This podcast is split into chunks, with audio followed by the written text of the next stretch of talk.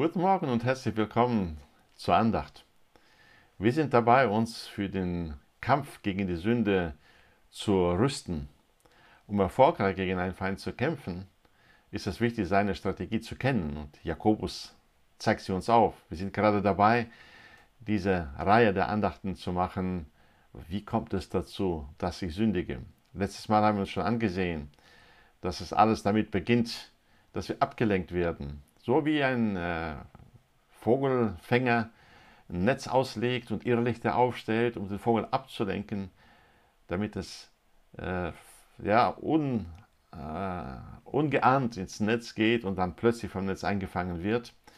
So lenkt uns äh, unsere Begierde einfach von unseren Grundpflichten eines Christenmenschen ab, mit Gott in Beziehung zu stehen, auf ihn zu hören und mit ihm Umgang zu haben. Doch es geht noch weiter. In Jakobus äh, 1, Vers 14 lesen wir, jeder Einzelne wird versucht, wenn er von seiner eigenen Begierde gereizt und gelockt wird. Danach, wenn die Begierde empfangen hat, gebiert sie die Sünde. Die Sünde aber, wenn sie vollendet ist, gebiert den Tod. Wir äh, sind bei der zweiten Etappe, beim, beim zweiten Schritt wenn, äh, jeder wird versucht, wenn er von seiner eigenen Begierde gereizt und gelockt wird. Also sie lockt auch, sie verführt, äh, sie ähm, ködert. Mit diesem Wort können wir das beschreiben. Das ist genau das Gleiche, was der Angler beim Fisch tut. Er bietet ihm einen Köder an, um äh, ihn seine Aufmerksamkeit zu bekommen und ihn anzuziehen und dazu einzuladen, ihn zu schlucken, weil er vielversprechend ist. Äh, wie äh, geschieht diese äh, Verlockung bei uns, wenn wir abgelenkt sind? Dann kann es leicht passieren, dass unsere leidenschaftlichen Begierden von etwas angezogen werden. Wir haben ja die Fähigkeit, äh, für etwas Eifer zu entwickeln, eine Leidenschaft für etwas zu entwickeln, etwas zu begehren. Und diese Fähigkeit nutzt die, die fleischliche Begierde und bietet uns Köder an. Das geschieht in der Regel zuerst in der äh, Fantasie, äh, in unserem Vorstellungsvermögen. Irgendein Gegenstand, irgendein Bild, irgendein äh, Trigger löst bei uns unsere Fantasie an oder löst unsere ja, Film in der Vorstellungswelt aus und wir fangen an, darüber nachzudenken. Wir sind imstande, ganze Szenarien durchzuspielen. Äh, wir sind imstande, das sogar zu durchleben, zu spüren.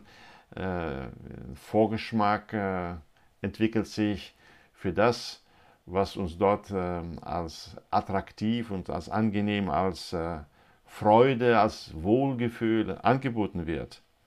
Und das sind ähm, diese Gedanken, die Gedanken dieser Art, die dienen als Boten, welche die Sünde zwischen unserer Vorstellungskraft und unserer leidenschaftlichen Bestrebungen übermitteln. Die Verführung zeigt sich in der Bereitschaft, die Sünde zu rechtfertigen oder das Gewissen zu beschwichtigen. Kennst du das? Ja, ja, das ist ja nur eine Kleinigkeit, das ist ja also nichts Großes. Ähm, oder ähm, ich werde nicht zu weit gehen. Na, nur dieses eine Mal. Oder ja, die Gnade Gottes ist ja immer noch da. Äh, Gott ist ja groß und großherzig und äh, ja, er meint das ja auch gut mit uns. Er ist auch nicht dagegen, wenn es mir gut geht, wenn ich etwas Schönes erlebe und mich wohlfühle. Ja, so, diese Gedanken dienen dazu, das Gewissen zu beschwichtigen und die Wachsamkeit noch weiter herunterzufahren. Ähm, die Gedanken werden davon bereits geformt. Die Sünde stellt äh, sich immer als begehrenswert dar, ja, wie gutes Essen für einen ausgehungerten Menschen. Wenn wir diese sündigen Vergnügungen nicht von ganzem Herzen hassen, sie nicht verabscheuen, dann werden sie uns mit ziemlicher Wahrscheinlichkeit unterwerfen und uns versklaven. Zur Verführung gehört auch dass dieser Köder getarnt wird oder dass die Gefahr getarnt wird. Ja, und wir haben verschiedene äh, Tarnmethoden. Ja, eine davon ist zum Beispiel die Hoffnung auf Vergebung. Ich erlaube es mir in meinen Gedanken, in meiner Fantasie, die Sünde durchzuspielen, äh, äh weil äh, ich kann ja mit der Vergebung Gottes rechnen, er ist ja großzügig. Oder mit dem Vorsatz, ja, aber dann werde ich Buße tun, ich werde äh, es bereuen und äh, vor Gott Buße tun. Oder äh, das ist so stark, das Verlangen, das lenkt mich so sehr ab von dem, was ich tun soll. Ich mache es einfach, weil die Begierde so intensiv ist. Oder das ist ja eine einzigartige Gelegenheit, die ich jetzt habe. Sie wird nie wieder kommen. Ja, nur, nur dieses, äh, dieses eine Mal, das kann ja nicht schlimm sein. Oder ja, aber ich werde umso mehr mich für Gott einsetzen und äh, ihm dienen, der Gemeinde dienen. Ich werde dann viel Zeit die Bibel lesen und beten oder äh, mit dem Entschluss dann, ach, kostet es, was es wolle, einmal, ich mache das jetzt und fertig. Ja. Also sie pervertiert äh, das Denken des Verstandes. Ähm, um äh, dieser entsetzlichen Verführung der Sünde vorzubeugen, müssen wir vor allem unser Herz behüten. Das sagt Salomo, vor allem anderen behüte dein Herz, denn daraus quillt das Leben. Äh, in Kolosser 3, Vers 5 werden wir aufgefordert, diese Art von äh, Gedanken, diese Art von Bestrebungen radikal anzugehen. Und äh, Paulus benutzt dieses Wort töten. In Kolosser 3, Vers 5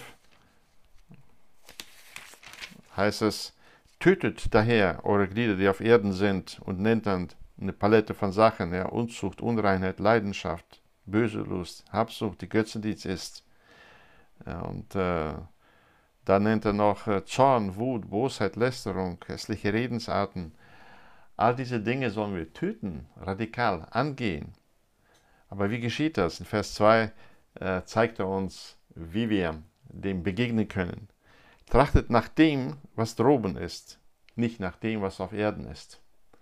Dass wir unsere ganze Aufmerksamkeit auf Jesus richten, auf das Himmlische, dass wir unsere leidenschaftlichen Bestrebungen auf das Himmlische richten, dass wir danach verlangen. Dann werden diese, werden diese Köder entkräftet. Dann können sie uns nicht mehr triggern. Dann wird, werden unsere Gedanken, unsere Fantasie, äh, unser Vorstellungsvermögen äh, wird mit dem Himmlischen gefüllt und beschäftigt sein. Das ist die beste Strategie, um dieser zweiten Etappe ähm, zur Sünde äh, vorzubeugen oder ihr entgegenzutreten, ihr zu widerstehen. Deswegen wünsche ich mir, wünsche ich dir von ganzem Herzen, dass unsere Gedanken, unsere, unser Vorstellungsvermögen, unsere Wünsche erfüllt werden von Christus selbst, von himmlischen Dingen, von dem, was Jesus bewegt und beschäftigt. Der Herr segne dich in diesem Kampf auch heute.